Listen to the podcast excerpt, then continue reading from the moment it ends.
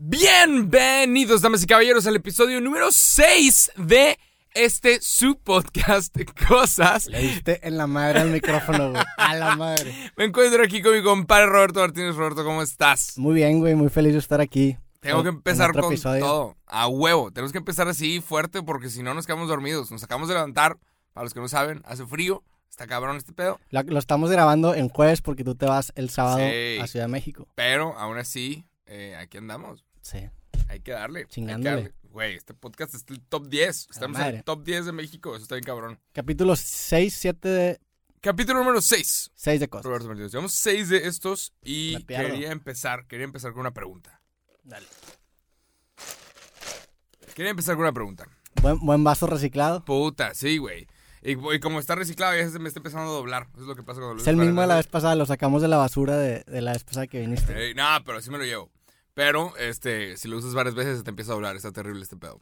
Pero bueno, quería empezar con una pregunta. Vamos a hablar de ser un camaleón. O sea, saber adaptarte a las situaciones. Ok. Y quería tu opinión en este pedo. Hay gente que se sabe adaptar. Hay gente que sabe usar traje cuando hay que usar traje, usar zapatos cuando hay que usar zapatos, usar tenis cuando hay que usar tenis. Y hay gente que no tiene ni puta idea de cómo hacer esto. Y eso está bien cabrón. Sí. O sea, según yo, es algo bueno saber adaptarte y saber qué chingados ponerte y saber cómo verga comportarte en qué lugar. Pero hay otras personas que tienen esta idea que es como, eh, eso es ser un hipócrita. Y ser un, ser un, ajá, hipócrita contigo mismo y, y no ser... Porque estás cambiando Ajá, constantemente. no ser verdadero a ti. Y es de, no, güey. Según yo, Debes poder adaptarte a la situación en la que estés. ajá, pero hay gente, hay una... hay Yo no estoy seguro, güey. O sea, yo en- entiendo el punto de vista tuyo. Si, si te invitan a una junta de negocios donde todos están usando traje, tú no te pones traje, güey. Tú llegas así bien sobres. Depende, o sea, de- depende si...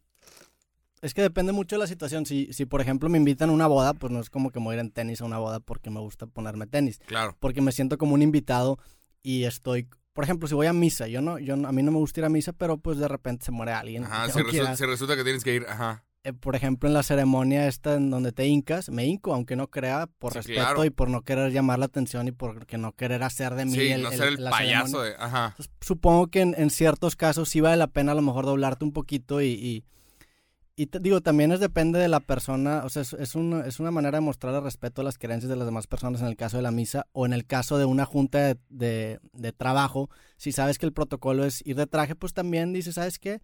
Pues soy un invitado o, o, o no, no hay pedo, o sea, no pasa nada.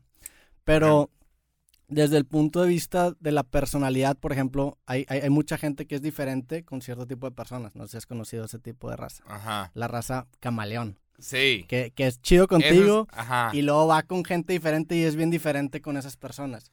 Ahí es cuando yo tengo problema. Y Ajá. creo que eso es un, un síntoma de inmadurez. ¿Tú crees Yo creo que... eh, que son de una forma con alguien y de otra forma con otra persona? porque no están, no están seguros de quiénes son ellos en realidad. O sea, no tienen una identidad plantada. Y eso, eso se llama, creo que se llama heteronomía, cuando tienes muchas personalidades y no has como conjuntado una forma de ser propia. A la madre. En Y este es- momento me estoy dando cuenta que...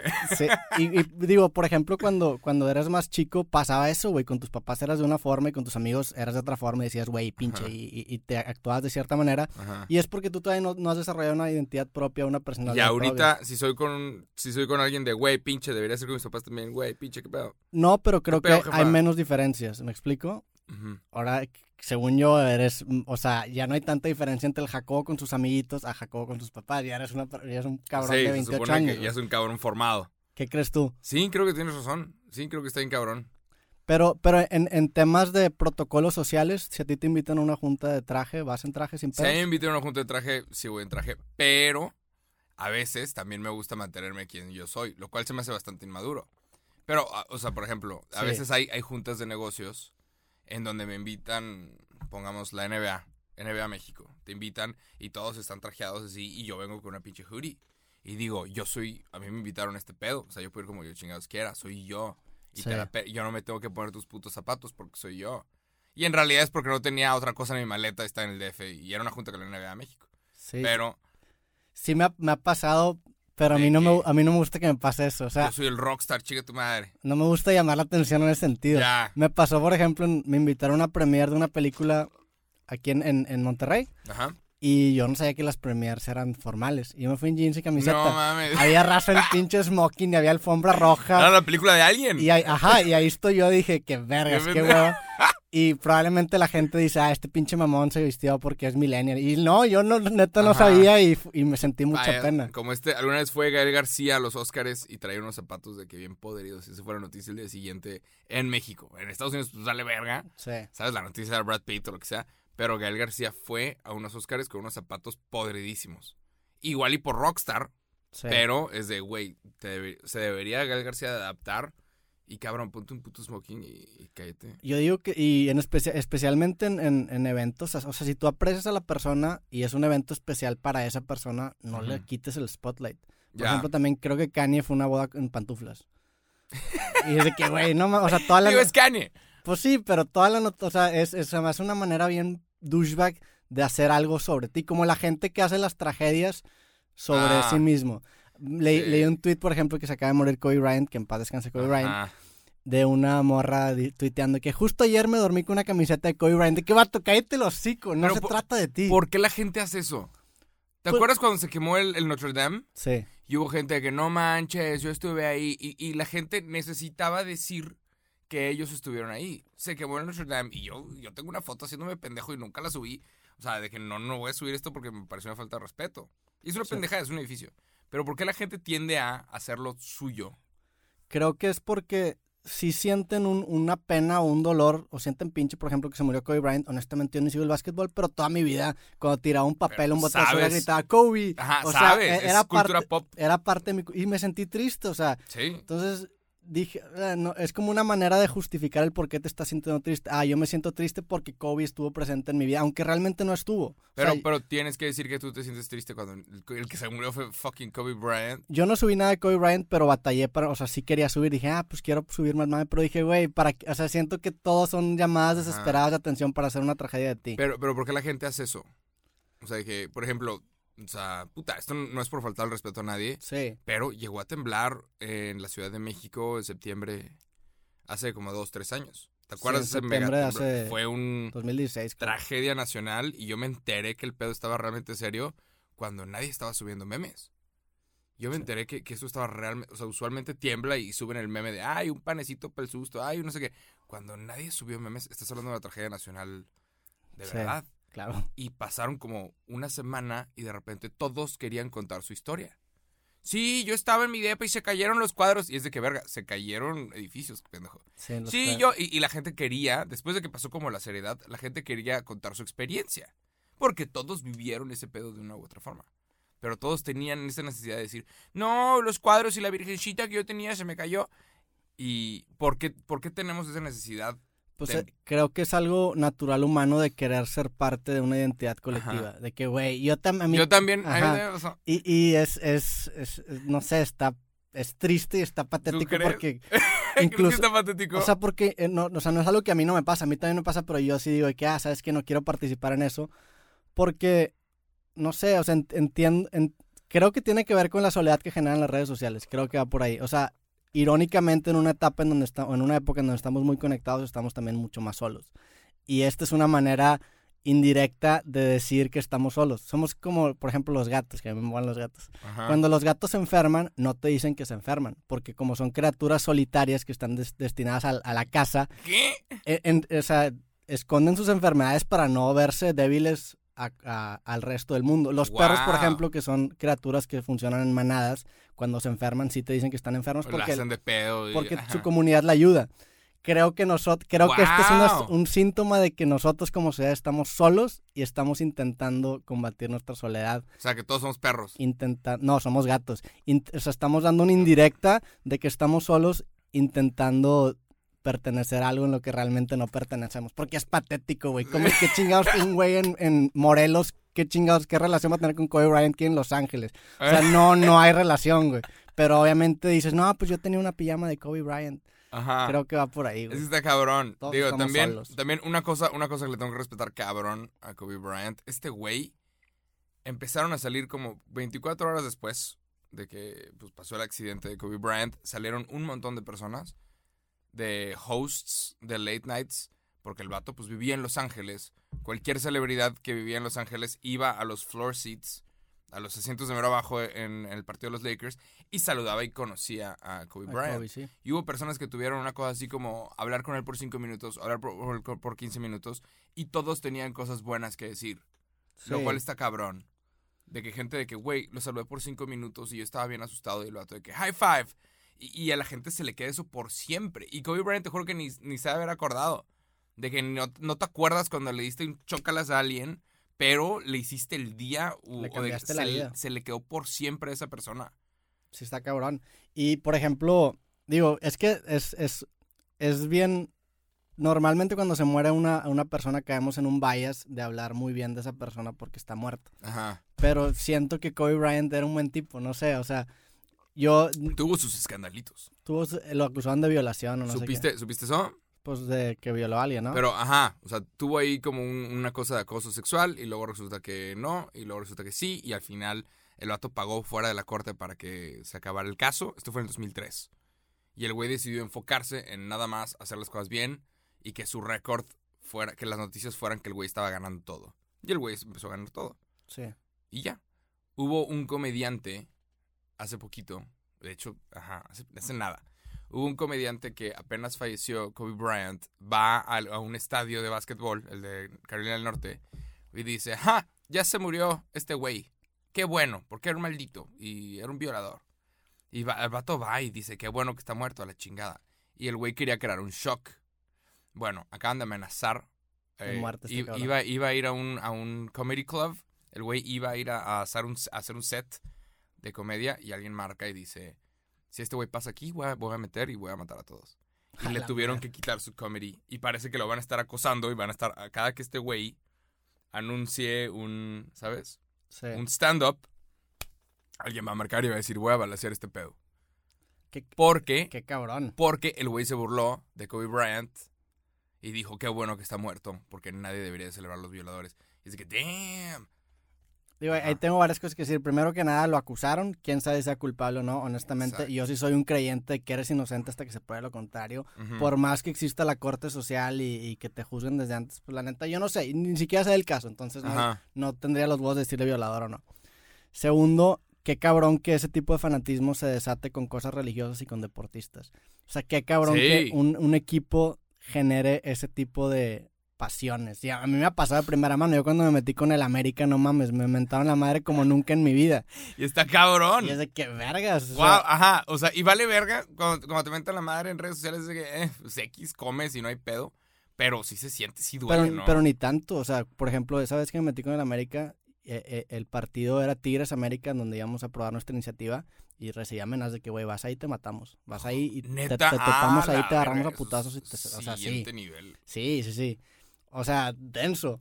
Y gente que sabía en dónde me estaba quedando. O sea, sí se puso muy personal ese pedo. ¡Verga! Sí, o sea, sí. Y es, es un... Y lo peor de todo es que fue por un video que hice. Y fue por una pendejada. Y, y digo, el video lo respalda la chingada. Chéquenlo Ajá. y lo sigo respaldando. El, el video es muy amarillista, honestamente. Porque el, el video en el que, por el que se enojaron los americanistas, Ajá. hablo, hablo de Televisa y hablo del América. Y digo Ajá. que el América es una alegoría de lo que es Televisa, es como una metáfora, ¿no? Es como me- eh, Televisa en el contexto del fútbol. Y se me hace irónico que el enemigo público número uno de la gente sea Televisa y que el equipo más querido de México sea el América cuando Televisa es su dueño. Eso es lo que digo en el video. Sí. Y Y, bueno, y probablemente gente tenga explota. razón, pero, for the record, Sí, la las opiniones de Roberto no son las opiniones de Jacobo. En retrospectiva, creo que el, el Roberto que hizo ese video era un Roberto más agresivo, era un Ajá. Roberto más, me- más inmaduro. Sí. Ahorita no hubiera tratado el tema como lo traté ahí, Pero porque es- ahí era muy confrontativo Ajá. y no, no me gustaría ser tan confrontativo. Pero está, es, es que, es que, ajá, hay, hay como que, tiene que haber un choque entre las mismas personas que le van a la América, ¿no? Claro. O sea, que, güey, le voy a la América, el equipo de mis amores, y mi papá y mi abuelo y toda mi familia le han ido a la América y somos americanistas. Y de repente resulta que la compañía dueña de la América es, es pinche Televisa, güey. Sí. Que hace, que literalmente ha influido en elecciones y, y ha dicho mierda y ha ocultado noticias del público. A estar la verga. Es como, por ejemplo, güey, eh, yo le voy a Tigres. Sí, y lo mismo pasa con más equipos de Cabrón, fútbol. la compañía dueña de Tigres, yo, yo amo a los Tigres, pero la compañía dueña de los Tigres es Cemex. Y es probablemente uno de los responsables de que estemos contaminados en Monterrey. Le pongas, le digas lo que le digas y le muevas por lo que le muevas y pueden hacer otra empresa y por medio de esa otra empresa eh, tener la, las pedreras, pero si sigues el dinero es parte de Cemex toda esa mierda. Sí. Está cabrón. Y, y tenemos pedos en respirar y está cabrón en Monterrey y muy seguramente en Monterrey vamos a vivir 5 o 10 años menos que el resto del país porque estamos respirando aire, aire mierda y es probablemente culpa de Monter de Cemex. ¿Qué hago? ¿Dejo de apoyar a los Tigres? Creo, eh, creo que no, y creo que eso es lo, lo que he cambiado de punto de vista de hace cuatro años y ahorita. To- en todo lo que respaldes en tu vida va a haber hipocresías. O sea, eres Sí. una hipocresía andante porque te pones esta camiseta que probablemente la hizo un niño que no, o este suéter que le hizo un niño que no se, está, la, se la está pasando bien. Es un Sí, pinche tener un suéter que me iPhone, ¿no? costó 200 pesos. ¿Cómo Ajá. me cuesta 200 pesos esto? Sí. Tener un iPhone. O sea, ra- digo, tristemente, todo, todo lo que tenemos y quienes somos nace de cosas muy crueles. Incluso nosotros, el hecho de que seamos una cultura mix- mixta de mestizos, Ajá. quiere decir que probablemente la gente, un- algún lado de la cultura no se la estaba pasando muy bien. Creo que el, el odio o el, o el sufrimiento, por más triste que sea, es inevitable en la naturaleza. O sea, el ciclo de la vida es Sí. presa pre- depredador. Sí, sí, sí. A la naturaleza no le importa el sufrimiento. Y, y digo, en, defe- en defensa de los seres humanos, creo que nosotros tenemos la conciencia para empezar a ver esto y empezar a actuar de una forma mejor que los demás. Pero creo, o sea, hablando por ejemplo de las empresas, creo que cuando hablas de una empresa tan grande que, que impacta a tantas partes del mundo, inevitablemente va a tener un impacto negativo, ¿no? Y eso no, no sé si, o sea, no, no, Ajá. creo que no le puedes echar la culpa a los empresarios por actuar como empresarios. O sea, los, los empresarios siempre van a ver por su empresa Ok. porque no son seres humanos Ajá. y creo que es el deber de la ley regular precisamente esos límites en los que se van a regir los empresarios. Sí. Porque el empresario siempre va a estar al límite, güey. El pedo es que cuando el empresario se hace el gobernante ahí se hace un desmadre. Sí. Una cosa que dijo una chava que me mama es congresista, ajá, representative. No sé cómo se traduce a, a español. Es, representa, es, es un término que no existe en español. Sí. Pero es como ajá, representatives. house- ajá. Sí, X- política. sí, Yo tampoco en- sé, hay pedo. Política en Estados Unidos. Esta chava ganó para ser representative del- de Brooklyn en el Congreso. Y se llama Alexandra Ocasio Cortés. Es una chava que está cabrona y es ahorita la representante de Brooklyn. Y en el Congreso ella va y vota y habla y es una morra que está bien preparada. Ella ha estado yendo a... Ella tiene una de estas ideas en donde hay que ponerle más impuestos a los ricos, más impuestos a los, a los billonarios con B. O sea, que mil millones de dólares. Ponerles más impuestos a las personas porque es demasiado el dinero que tienen. Y deberían estarlo gastando en otras cosas en lugar de estar amasando tanta cantidad de dinero cuando hay gente que se está muriendo de hambre. Ella llegó a decir, tú no haces mil millones de dólares. Tú tomas mil millones de dólares. Y la gente le empezó a que no mames. O sea, la, la- lo que, la frase que ella dice es, tú no generas, por ejemplo, digamos aquí, hablemos en, sí, bi- digamos billones. Tú no haces un billón de dólares. Tú los tomas. ¿Por qué? Porque si generaste un billón de dólares, tienes a gente valiendo verga, tienes a gente a la que le estás pagando menos, tienes a gente a la que le estás pagando salarios de mierda, tienes a gente que estás abusando de los horarios y se están desgastando, como es tal es el caso de Amazon. La gente que trabaja en Amazon tiene pedos en la espalda y tiene pelos, pedos en la rodilla y apenas consigan las máquinas que están trabajando en este pedo, apenas consigan las máquinas para reemplazarlos, van a reemplazar a los empleados, no les importan los empleados. Ahí tienes a Uber. Uber Sí. jura que es, es Uber se, se autodenomina una, una empresa de tecnología. No es de choferes. Los choferes no trabajan para Uber ni con Uber, son nada más una herramienta que cuando salgan los carros que manejan solos los van a dejar. Y está cabrón. Pero así, así o sea, Pero tú no, tú no haces mil millones de dólares. yo no estoy de acuerdo con eso. O sea, tú yo, los tomas. Yo digo, la, la premisa en general del, del capitalismo es que si tú generas riqueza, vas a generar riqueza también para las demás personas. O sea, el generar tú nuevos trabajos que, que te generan nueva riqueza. Sí, pero son trabajos mal el pagados. Exactamente. El problema es que no está bien regulado y por eso tenemos un güey como Jeff Bezos que vale 120 mil millones de dólares y tenemos que el salario mínimo en México es de 80 pesos o no sé cuánto. ¿Cuánto es el salario? Como 85 pesos. Sí, no sabré decir. Sí, no, no me estoy postulando a presidente, Sí, entonces. como entre 80 y 90 pesos el salario mínimo mexicano. Sí. Por eso Sé hay- que es una cosa así como una hora de trabajo en Estados Unidos es el salario mínimo aquí. Pero yo os digo, el- el- el- la solución ahí sería regular bien. Es que pues, también quiere regular el capitalismo O sea, ¿realmente queremos regular el capitalismo o no? No sé. Es una pregunta Pero una persona que tiene mil millones de dólares, güey.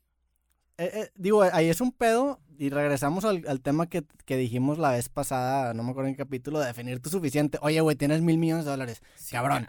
¿Qué más quieres? O sea, ¿qué tan...? Pero esas personas no ven, o sea, no ven eso. ¿Cuántos, ¿Cómo? cuántos tiene Carlos Slim? Como ¿Cómo? 60 de esos mil millones. Ajá, te- Caroline vale como 70... De que, güey, Setenta y ¿qué? tantos. O sea, ¿qué, qué estás haciendo?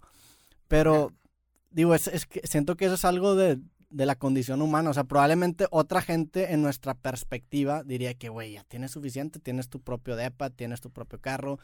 O sea, el, el chiste es ese, esa, esa rueda del hámster en el que estamos sumergidos los seres humanos de siempre querer más y más y Ajá. más y más y más y más y más. es lo que está cabrón. Entonces, a lo mejor tú ahorita que no sé cuánto dinero tengas, te estás buscando dar el siguiente escalón y en ese, en el siguiente escalón vas a estirar la liga para querer dar el siguiente escalón. Entonces, no, no tenemos fin. Ey, Y digo, eso es algo súper humano, eso es lo que nos hizo llegar a la luna, es lo que nos hace tener lo que tenemos ahorita, el siempre querer más. Pero pues también se lleva de encuentro a mucha gente. Ajá. Es algo bien peligroso.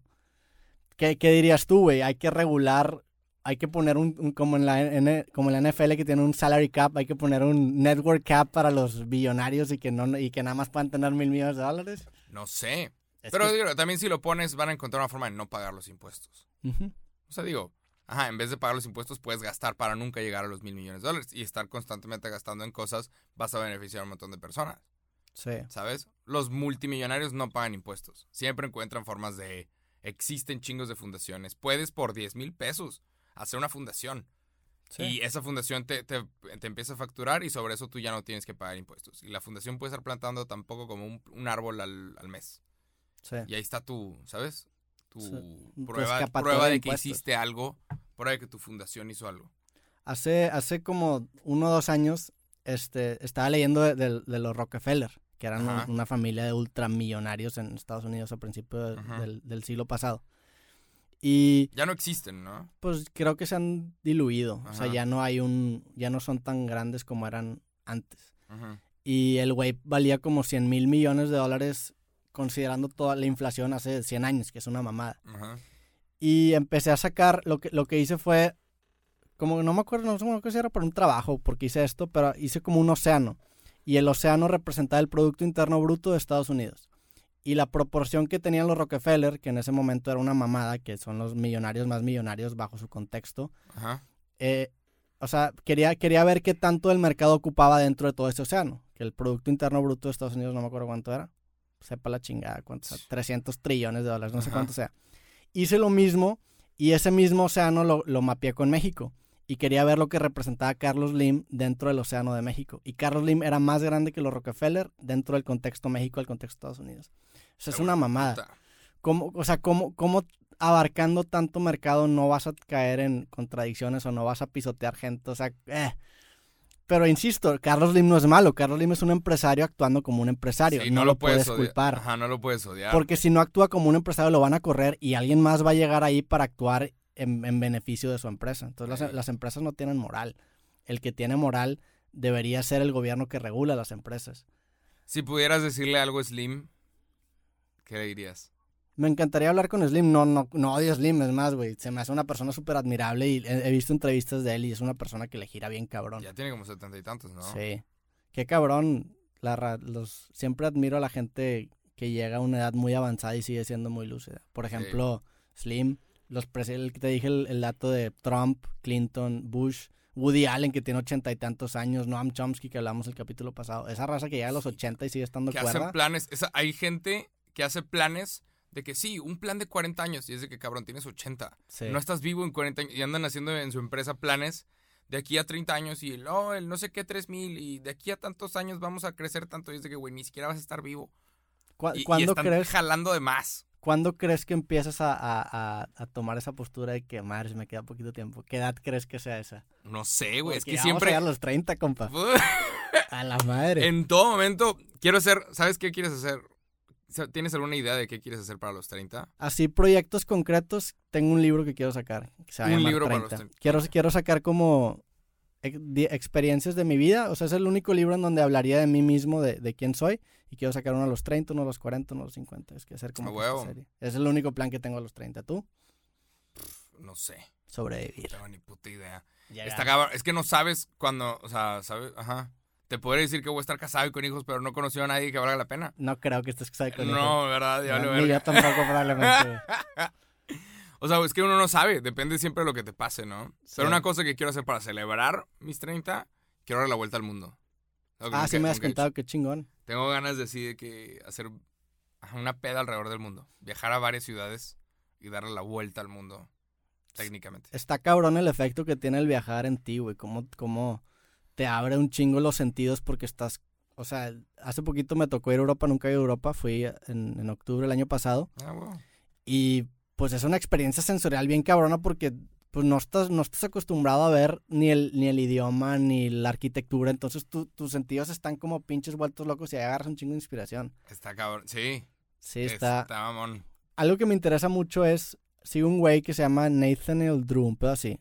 Es un güey que vive en México. Y el güey lo que hace es que se va tres meses a vivir a, a distintos países y ciudades. Y el güey aprende su idioma. El vato es, su- es políglota, no sé cómo se diga, que, que sabe muchos idiomas.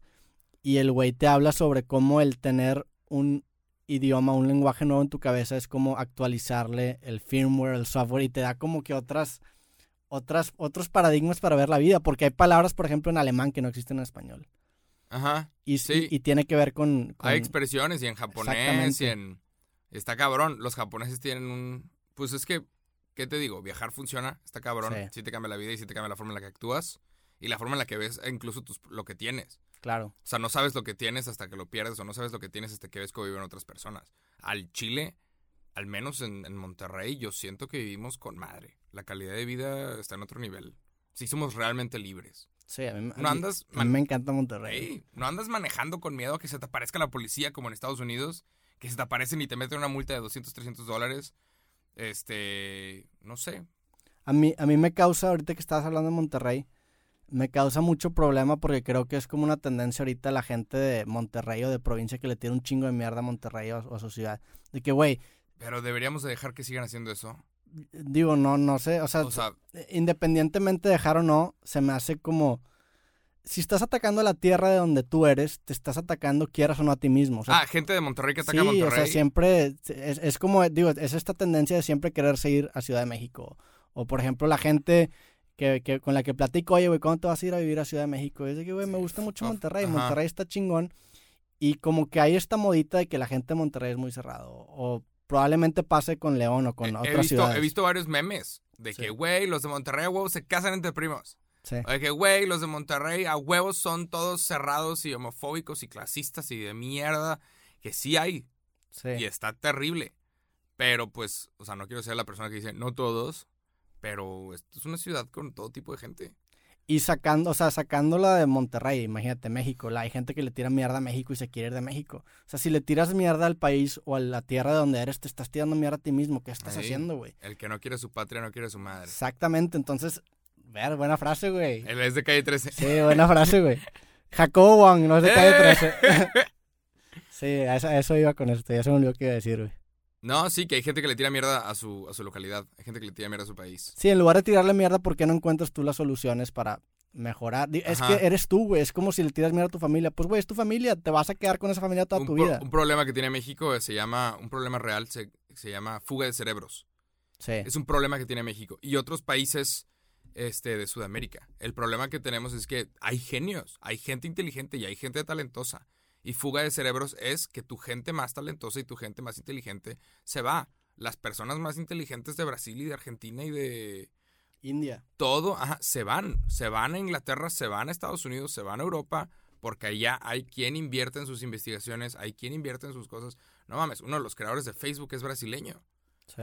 Este, hay gente, puedes encontrar todo tipo de mexicanos que le están rompiendo en otras partes del mundo y es de que, ¿por qué chingados no hiciste eso en México, culero? Sí. ¿Sabes? De repente le están rompiendo y le está yendo cabrón y de repente México estaba gobernando en los Óscares y es de, pero era porque se fueron a, a Los Ángeles, porque en México nadie les dio el dinero que necesitaban para contar sus historias. Ahí también creo que es un síntoma de que a lo mejor me meto en pedos. Yo no soy, yo no me considero una persona muy nacionalista, muy patriota, honestamente. Ajá. Bueno, patriota sí, nacio- hay una diferencia entre nacionalismo y patriotismo. Nacionalismo es yo soy mejor que tú porque soy de México y Ah, patriotismo es como amar a tu, a tu tierra, identificarte y que te dé nostalgia y es como un sentimiento más positivo. Pero, por ejemplo, en el tema de la fuga de cerebros, ¿cuál sería la solución? ¿El, el que no se vayan o el aceptar que estamos viviendo en una sociedad globalizada en donde las naciones se están volviendo obsoletas? Es que sí podemos, estamos viviendo en una nación, o sea, ajá, Creo en que un pedo globalizado, pero aún y cuando estemos viviendo en un pedo globalizado, cuando se van a Estados Unidos, empiezan a generar dinero y empiezan a pagar impuestos en Estados Unidos. Sí. Aún y cuando, ajá, el pedo es global y todos podamos andar por donde sea, sí va, te lo tomo, pero hay gente, o sea, no estamos, Sí, no, no- hay no hay- científicos de otras partes del mundo que estén viniendo a México a trabajar. sí. No hay gente de otras partes del mundo que estén viniendo a México a, a desarrollar tecnologías o desarrollar cosas. Entonces, ajá, o sea, sí, está globalizado el pedo y lo entiendo y sí, la gente Pero sí te entiendo que todo el dinero se va y se Pero lo queda en otros países. Y el talento, güey. Pero ahí el pedo es, es, es el, lo marcado que está la frontera. Porque una persona debería poder viajar y irse a donde más le convenga. Si yo quiero ser, no sé, quiero ser snowboarder profesional, pues no voy a, no voy a ir a Monterrey, me voy a ir a Colorado o a algún lugar donde haya montañas con nieve, ¿verdad? Si, si yo quiero ser un desarrollador de software profesional, pues aquí en Monterrey no hay, no hay potencias de, de- de- o sea, no hay pinches empresas gigantescas. Me tendría que, digo, si mi tirada es trabajar por una empresa muy grande, me tendría que ir para allá. El pedo es que, como tú dices, como las fronteras están muy restringidas, no hay una derrama también para...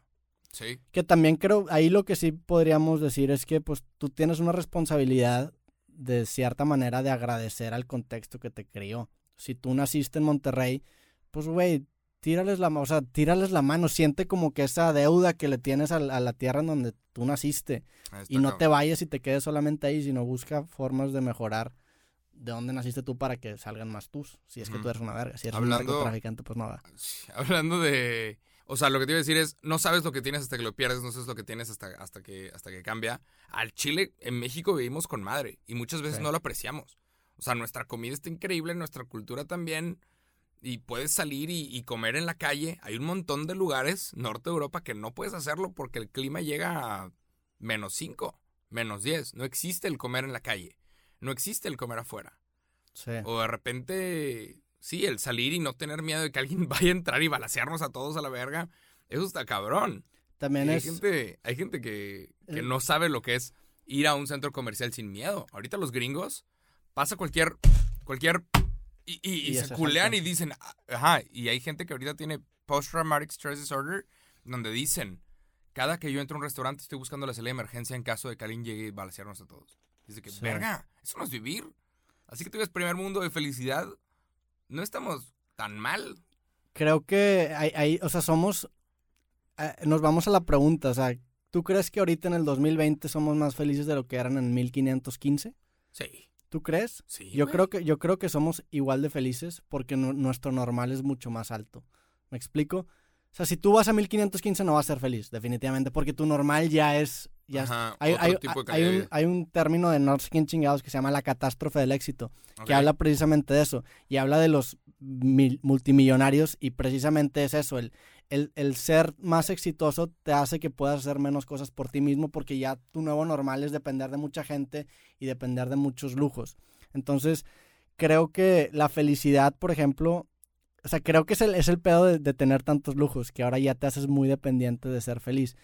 Nosotros como mexicanos, pues sí, o sea, si, si nos vamos a un, a, un, a un lugar o a un país en donde no tengamos estos normales que tenemos ahorita, vamos a ser infelices. Y probablemente los gringos, si se van, es que el- ahí, ahí sería el- como la catástrofe del éxito está castigando a los gringos, porque ya tienen tanto que cual- en cualquier otro lugar serían infelices o miserables. Hay gente que le tira mierda a Monterrey. Deberíamos de dejar que le sigan tirando mierda a Monterrey y que crean que está culero. Porque al Chile siento que tenemos aquí como un dorado, un, una ciudad donde todo está bien padre. Al Chile todo está bien padre Sí, en todo está Monterrey. Monterrey. Deberíamos de, de seguir que la gente siga diciendo que está terrible y que malditos y no sé qué. Porque la gente no está viniendo a Monterrey. Y así que no hay tráfico. Sí, Eh, digo, deja, o sea, Deberíamos de, o sea, o le, ¿cuándo le decimos al resto del país que Monterrey está de huevos? eh, nos va a tirar mierda, sí, nos vamos a independizar de México. No, o sea, ahí la reflexión no es tanto de no le tiren mierda a Monterrey, tírenle mierda a Monterrey si quieren, no pasa nada. La reflexión es, si tú le estás tirando mierda a tu propia ciudad, a tu propio país, te estás disparando en el pie o en la rodilla, Sí. como dijimos el capítulo pasado. No te la vas a pasar bien. No te la vas a pasar bien. y vas a seguir aquí. Porque irremediablemente tú estás atado a donde viniste. O sea, tú hablas como regio o hablas como chilango, no sé de dónde seas. Entonces, ¿para qué chingados le tiras mierda a tu propia identidad? Nada más te estás dañando a ti mismo, güey. Ahí. Es eso. Creo que por ahí va la resolución. Pero sí, tírenle mierda a Un Monterrey. saludo, un saludo a toda la De- raza. déjenme casarme con mi prima pedo. Un saludo a toda la raza que no es de Monterrey. Les mandamos un abrazo y cuando le caigan, pues, mándenos un DM. Les invitamos una cheve. sí. Pero bueno, de ahí quería hablar de otro tema eh, que se me hizo muy interesante. No sé por qué esta, me levanté y empecé a pensar en esto. Siempre me levanto y me pongo a pensar en temas para este podcast. Las marcas de lujo. Quiero hablar de este pedo, porque últimamente por las redes sociales lo estamos viendo cada vez más y más. Por las redes sociales, hay gente que no sabe, pero hay youtubers que de repente se empiezan a meter mucho varo, que de repente revientan, empiezan a tener mucho, muchos muchas vistas y por esas muchas vistas empiezan a recibir también mucho dinero. Esto sucede. Hay Sí. un montón de youtubers que les empezó a ir cabrón en chinga de golpe y no sabían, no saben qué hacer con su dinero. Se empiezan a pintar el pelo de colores, se empiezan a pintar el pelo así como, como los futbolistas Sí, ¿por qué? ¿Por qué pasa eso, güey? que se acaban de meter un varo, entonces de repente, bueno, pues me pinto el pelo de güero, porque hay que hacer lo, hacer lo que, lo que tengo que hacer. Y ese pedo se llama New Rich, Ok. de que los nuevos ricos, y no saben qué hacer, los nuevos ricos no saben qué hacer con su dinero, entonces empiezan a comprar puras pendejadas. Hay una, ahorita una modita de youtubers que de repente todos están usando tenis Gucci de 50 mil pesos, 80 mil pesos, bolsas también de 50 mil varos, y cada mes están haciendo videos, les está yendo cabrón, pero tú ves que, que como empiezan, de que hola chicos, así con una de estas, eh, ¿cómo están? Y de repente pinches lentes mamones de, dorados Sí, y no el pelo azul o el pelo verde, y es de que verga, güey, o sea, en chinga les pegó el New Rich, en chinga de que no saben qué hacer con su dinero, como los futbolistas. Sí. Hay muchos futbolistas que no saben qué hacer con su dinero y lo terminan perdiendo todo. Ya se compran siete carros y Ajá, tres casas y... A veces pasa, aquí hay un, hay una, hay un centro comercial, creo que se llama el Palacio de Hierro, y está lleno de marcas de lujo. Y al lado hay un hotel. Y en ese hotel siempre se quedan muchos equipos. Y hay muchos jugadores de fútbol de otros equipos, de que viene el Querétaro, viene el Morelia, bajan y tú los ves dando la vuelta porque hay marcas de lujo en este centro comercial. Está el Louis Vuitton y el Gucci, el Fendi, el no sé qué. Y ves a cabrones comprando bolsos y cosas para su vieja. Y son chingaderas de 100 mil varos. Sí. Y está cabrón. Y es de, güey, no es lo más inteligente, no es la cosa más inteligente que puedes estar haciendo con tu dinero. Ahí- Ahí es, es el tema que tenemos en México de que tenemos una educación financiera fatal, güey. Ajá. Y hablamos, o sea, incluso hablo conmigo mismo. Yo no, yo no tuve una educación financiera chida, tuve que aprender por mis propios medios. Y el tema de Y por administrar. errores. Ajá, y por errores. Y el tema de administrar y ahorrar es un tema que, que pues no, no, no es muy celebrado aquí.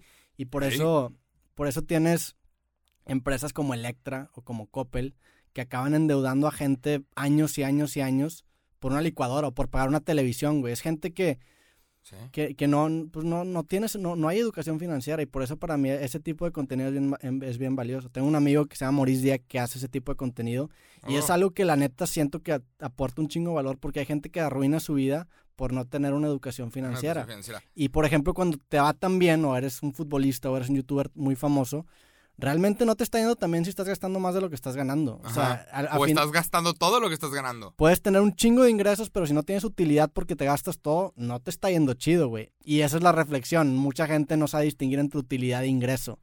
Y eh, creo Sí. que con futbolistas y con youtubers puede pasar eso. güey. Sí. Sí, a lo que iba con estas marcas, todas estas marcas de lujo, me ha tocado, por suerte, pues viajar a otras partes del mundo. Y me tocó ver, por ejemplo, en Francia, en París, y en Londres, en Inglaterra, me tocó ver que había una, una como, tienen sus distritos de marcas de lujo. Y está cabrón, y estaban porque afuera hay Ferraris y chingaderas. Y es una vista que disfrutas mucho, que estás, estás andando por París o estás andando por Londres y ve- ves un Ferrari y están cabrones y Sí. son pinches vatos que, o sea, que todos parecen celebridades. Está rarísimo ese pedo. Noté que en todas las tiendas de lujo estaba llenos, lleno de, de minorías. Estaba lleno de personas que no son como los locales. Claro. Estaba lleno de asiáticos. Tú vas al, al Louis Vuitton de París, que hay una fila para entrar, es una estupidez. Nunca he entrado, pero cada que voy, que estaba ahí el Charles de... No sé qué chingados. Es esta pinche zona. Sí. Tú, hay una fila para entrar y todos son latinos, todos son asiáticos o latinos. Y ves al colombiano, y ves al brasileño, y ves a los asiáticos. Haciendo fila para entrar a comprar una, una cosa de lujo. Y es de, güey, los locales no están comprando esta mierda. ¿Por qué? Tú vas a Estados Unidos y un, los tipos blancos que tienen varo andan en chaqueta, andan en, en camisetas que dicen MIT, andan en camisetas que dicen whatever. Tú ves a Zuckerberg Y no- andar y trae Ah, camisetas no plain. tienen nada que mostrar. Pinches cintos pendejos de Gucci, la chingada. Ningún multimillonario realmente anda usando esas mamadas porque es una pendejada. Es lo peor que puedes hacer con tu dinero. Sí. Porque a las minorías les maman las marcas de lujo. Creo que es un, digo, él tiene que ver con el tema de mercadotecnia, que es una mercadotecnia aspiracional, y desgraciadamente el modelo americano de persona es el, eh, no desgraciadamente, simplemente el modelo americano eh, de- del pinche white boy de, Estados Unidos, californiano, es como el, el estereotipo al que todo el mundo quiere aspirar, entonces todo el mundo se quiere parecer a ellos. Pero está de la verga, está de la chingada eso, no estoy diciendo que está chido. Ajá. Pero pues es, es un pedo y hablamos también en otro capítulo la idea de fake it till you make it. Creo que la idea de, de presumir esto. Vivimos en una era en la que desgraciadamente la percepción muchas veces es la realidad. O sea, la persona que más aparenta o que más conocida es normalmente es la mejor o la, o la que la sociedad percibe como la mejor en cierta área. Por ejemplo, no sé, güey. Si tú vas con un con un güey y le preguntas, oye, güey, ¿has visto- ¿has visto la UFC? Sí, güey, ¿quién es el mejor? Te va a decir Conor McGregor, porque Conor McGregor es el más conocido. Entonces, el más conocido automáticamente es el mejor en la disciplina que sea. A veces tenemos razón, porque normalmente una persona es muy conocida por ser muy buena, pero hay veces en las que no es así. Por ejemplo, cuando el gordito Andy Reese le ganó a Anthony Joshua, que nadie sabe quién chingados era. Entonces, pues es gente que quiere aparentar ser de cierta forma para que la gente lo perciba así. Que se me hace triste. Creo que es un, un síntoma de inmadurez y de no tener una, una identidad bien establecida, güey. Está cabrón. Pero pues, sí, es, un- es una trend Sí. que, que he visto que ha estado como subiendo de youtubers usando chingaderas de 50 mil varos. Y es de que, verá qué pendejo. Hay zapatos de Claro, 8 güey. mil, 20 mil, 30 mil pesos. Y es de que, güey, cómprate por mil varos unos Nikes. Funcionan. O, a- o agarra, o sea, por ejemplo, entiendo, el, entiendo la idea de que te gusta una marca, y a ti te pasa con amigos cool, está chingón y yo tengo marcas que a mí me gustan mucho y que representan algo chido para mí, por ejemplo, yo seguía a Tom DeLonge que tienes ahí el póster de Angels and Airwaves y él va a tener una marca de tenis que se llama Macbeth y yo me compraba los tenis porque me hacían sentir bien. Entonces, si, si, si te hacen sentir bien de cierta manera, pues, güey, ok, este, se vale, ¿no? Es real para ti lo que sea que estás sintiendo. Pero pues agárrate marcas que representen valores no tan superficiales como este pedo vale 50 mil bolas, sino de que, oye, ¿sabes qué? Quiero comprar amigos cool porque respeto lo que hace Jacobo, porque me gusta que sea una marca independiente o 100% mexicana. Agarra, agarra más, agarra, También- agarra valores más meritocráticos, güey. También hay, sí, también hay, por ejemplo, no sé si, no sé si tú sientes esto, pero hay muchas cosas que yo siento que es como el traje del rey que está desnudo. ¿Conoces esta historia? No. Sí, a vos sí la conoces. De que, de que era un sastre le hace un traje a un rey y al final el rey no puede ver el traje. Ah, sí, sí. Y es porque no hizo nada, es un traje invisible. Y, y el, y el sastre le dice, este es un traje que nada más puede ver la gente que está cabrona. Y el rey se lo pone, y, y se lo pone, y, y él jura que él también puede ver esta cosa, y está y no tiene Sí. nada, está encuerado. Y cuando sale, todos de que, ah, muy bien, yo también lo puedo ver. Y llega un niño y dice, estás encuerado, cabrón, no vale verga. Sí. ¿Quién va a decir? O sea, siento que muchas veces las marcas de lujo, hay muchas marcas de lujo. Hay unas que sí están cabronas, unos diseñadores que están cabrones, pero hay otras cosas que están culeras. Sí. Hay cosas que están de la verga. Y es de, güey, ¿quién lo va a decir? ¿Alguien va a decir que los zapatos de Gucci están de la verga? O, Claro. o nada más porque cuestan 50 mil pesos, todos tenemos que decir que qué padre. Todo el mundo le aplaude a eso. Hay cosas que están terribles. Pintarte el pelo de verde. Está. Sí, sí, digo, esa es la, ese, ese, ese, ¿Quién lo va a decir? ese concepto es, digo, realmente son, e- ese es un muy buen ejemplo, nunca lo, o sea, nunca lo había pensado para el, el tema de la intersubjetividad. La intersubjetividad es cuando todos, todo mundo nos ponemos de acuerdo que algo existe y por eso tiene valor. Por ejemplo, y aquí a lo mejor se va a ir bien distópico este pedo, pero la democracia es algo intersubjetivo porque todos nos ponemos de acuerdo en que existe y, y nos regimos bajo eso. Ajá. Los derechos humanos es algo intersubjetivo. Realmente no existen. Yo, tú, tú no tienes derecho de respetarte ni yo a ti, pero est- estamos acordando Acordamos que, que es lo correcto. El dinero es intersubjetivo. Si Ajá. todo el mundo el día de mañana se pusiera de acuerdo que ese pedazo de papel no vale nada, dejaría de valer. Entonces, las, hay cosas intersubjetivas que tienen que ver con marcas. La marca Gucci, el, el, si el día de mañana todo mundo nos ponemos de acuerdo de que las marcas no existen, Gucci vale cero. O sea, es, Sí. es, Es como la cocaína. es empezar a manipular los conceptos intersubjetivos para que todos nos pongamos de acuerdo de que algo está chido y algo no. Y eso es lo que hace el marketing. Empieza a jugar con la intersubjetividad. Oye, ves este pedo por acá y ves este pedo por acá. Y aunque no necesariamente esté estéticamente bonito, como ya lo asociaste con dos cosas que te llamaron la atención, ya, lo, ya le das una connotación chida. Por eso Está de repente hay modas de la chingada. Como Ey. los pinches tenis, esos fila que, que blancos de la verga. de la verga. Es de que, ¿Cómo, güey? ¿Quién lo va a decir? O la raza que se pone cangureras, digo, si te pones cangureras, neta. ¿Quién lo va a decir? Mi pelo está de la chingada también, no hay pedo. O sea, pero es eso, güey. Vamos a empezar a hablar mierda. Sí. La raza que usa canguro racista de la verga. Digo, yo no soy ninguna, ningún... Yo vengo de una época donde los hombres. de la moda, Sí. Pero- Yo vengo de una época donde los hombres tienen bolsas en sus pantalones, cabrón. Ahorita es una puta cangurera. Exactamente. Y es una realidad intersubjetiva. Seguramente alguien lo vio y luego lo empezaron a poner y Sí, contextualizar no, así. lo usa un pinche reggaetonero y ya Ajá. todos juran que es el pedo. Sí, Pero de la chingada. sí, güey, sí, la pinche cangurera. Creo que si pudiéramos dar algún consejo, si es que tenemos la autoridad moral de hacerlo, es define tu propia identidad y hazte inmune a las modas, güey, al chile. O sea, eh, creo que eso es lo, lo más chingón. El, el tener tu propia identidad y el encontrar realmente lo que a ti te gusta y, y seguir y ir tras Ajá. ello es, es lo Y más no sea porque alguien te lo dice. Sí, Sí. totalmente. Pero bueno, ¿con qué terminamos este podcast?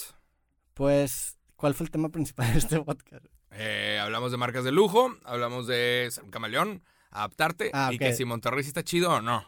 Pues sí, yo creo que la conclusión sería el encuentra tu identidad, atrévete a dar como ese viaje interno y cuestionarte realmente qué te gusta o no y por qué te gustan las cosas. O sea, si realmente te gusta algo porque te gusta o porque le estás dando un valor superficial o porque se lo viste a alguien. Lo mismo pasa con las carreras, ¿eh? Sí, La gente claro. que decide estudiar, hay gente que decide estudiar mierda que no le gusta porque dice, no, pues es que esto es lo correcto. Pues eso es lo que tengo que hacer. Incluso con la, es que es, es- lo más fácil es agarrar una referencia y, y outsourcear tu, tu, tu punto de vista con otra persona. Pero creo que el viaje introspectivo, el viaje suena bien trippy, Ajá, pero el viaje introspectivo de darte cuenta quién eres, qué te gusta y cómo opinas vale la pena porque te, te hace inmune a las tendencias. Y, y no vas a acabar en filas de Gucci en Los Ángeles gastándote 100 mil pesos. Con un montón de asiáticos y latinos. Ajá. Tiene nada más los perconociáticos y latinos, ¿verdad? Las opiniones de Jacobo. Pero sí, yo no, hombre, yo tuve un conflicto cabrón a la hora de escoger estudiar comunicación. Porque hubo gente que no me apoyó. Sí. Hubo gente en mi familia que no me apoyó. Yo, cuando, cuando yo decidí estudiar comunicación, la gente me decía, compas, de que, ¿qué vas a hacer, cabrón? Andar en multimedios vendiendo gancitos a las 10 de la mañana, ¿vas a dar el clima, pinche puñetas? Y es de que, no, pero, o sea, hice un chingo de exámenes de qué es lo que me gusta. Y siempre caía en comunicación, medios, esto. Y ahorita estoy haciendo lo que me gusta. Pero tuve un pedo de, Resistencia. de entre, ajá, entre lo que yo sé que me gusta y lo que probablemente lo que me gusta no es lo correcto. claro. Al final fue de que chingue su madre. Si lo voy a hacer, voy a hacer mejor. Y por eso, este pinche podcast tiene que llegar a ser el número uno. Y por eso cada cosa que intento, intento que sea la número uno. Porque es, si lo voy a hacer, va a ser para hacer lo mejor, si no nada. Sí. Pero el sería que sea el número uno a tus ojos, ¿no? Sí, claro. Si, le, si le gusta a la gente, qué chingón. Digo, preferimos que tenga millones de views a que tenga 100, ¿verdad? Pero nos tiene que mamar a nosotros primero este pedo. Y creo Es que es, eso es, una muy, es un muy buen indicador de que si a ti te gusta realmente lo que estás haciendo, seguramente vas a encontrar gente que también le gusta un chingo. ¿Tú no tuviste un pedo para escoger la carrera que querías estudiar? No, este, probablemente si hubiera estudiado letras, sí hubiera habido un pedo, porque y siempre me gustó. Pero también es, o sea, creo que la, la, la carrera es, la carrera no te define, digo, el, el, el, el hecho de creer que un niño de, ¿cuántos años tenemos? contra- De 18 años, 18, 17. sabe sí. qué va a hacer con el resto de su vida y va a tener que escoger una carrera es algo súper pendejo. Eh, Entonces, es la neta, que güey, tengo 18 años, muy a huevo sé conocer mi cuerpo y tú quieres que ya, que ya entienda que voy a Me está empezando a salir Sí, pelo en lugar. Ajá, de que, güey, qué pedo. Y tú ya quieres que escoja el, el rumbo de mi vida. Entonces, ve, ve, o sea, creo que las carreras te sirven como un camino por default, pero dentro de esa carrera tú empiezas a agarrar más cosas. Yo estudié programación, pero aprendí música, aprendí cine, aprendí más mamadas. no, no. Entonces, no, no, sí, no, al final, ajá. no es tan relevante la carrera. Pero, pero si hubiera escogido otra carrera, creo que la ingeniería tiene como que una muy buena reputación con los, con la gente mayor y a lo Con mejor... el mundo. Ajá. Entonces, si, si hubiera escogido algo un poquito más alterno, probablemente se hubiera tenido pedos. Supongo, no sé. Pero bueno, pues raza, hay que conocernos, hay que mirarnos al espejo y saber quién chingados somos. Vale la pena verse al espejo y, y, y es difícil porque es súper incómodo analizarse objetivamente, si es que existe la objetividad, y, y ver realmente quién eres y qué es lo que te gusta. Es súper incómodo. y eh, estadísticamente hablando, es de a huevo que una de las personas que nos está escuchando está usando tenis fila. A esa persona te mandamos un abrazo. Te quiero, güey, perdóname. Este, Un saludo. ¿qué te digo, güey? Este, sí. Hey, si a ti te gusta, fuck it. Si a ti te gusta que, que te chinguemos valga verga nosotros. los o- demás. Pero si lo consigues porque todos los demás, porque tal reggaetonero lo está usando, no mames. Se vale, hay gente que le gusta el reggaetón porque le gusta el reggaetón Si, si a ti te mama el pelo azul, póntelo azul. Hay gente a la que se le ve con madre. Si a ti te mama, sí, güey, en la cangurera, Date. pero te tiene que mamar a ti, tienes que entender eso. Sí, es, Supongo es que con eso podemos terminar. forzar, exactamente. No, no, le, no le das caso a la opinión de alguien más, ni siquiera a la nuestra. Nada más A ti te tiene que encantar primero que nadie. Tu intuición es lo más importante a la hora de desarrollar una habilidad que te rige en tu vida. Si tú tienes tu brújula bien establecida, todo se vuelve más sencillo. Ah, creo. huevo. Chingón. Perfecto. Sobres, gracias por ver este capítulo. ¡Eh! Pásale chido. Nos vemos al siguiente capítulo de cosas que estén bien. Bye. Chau.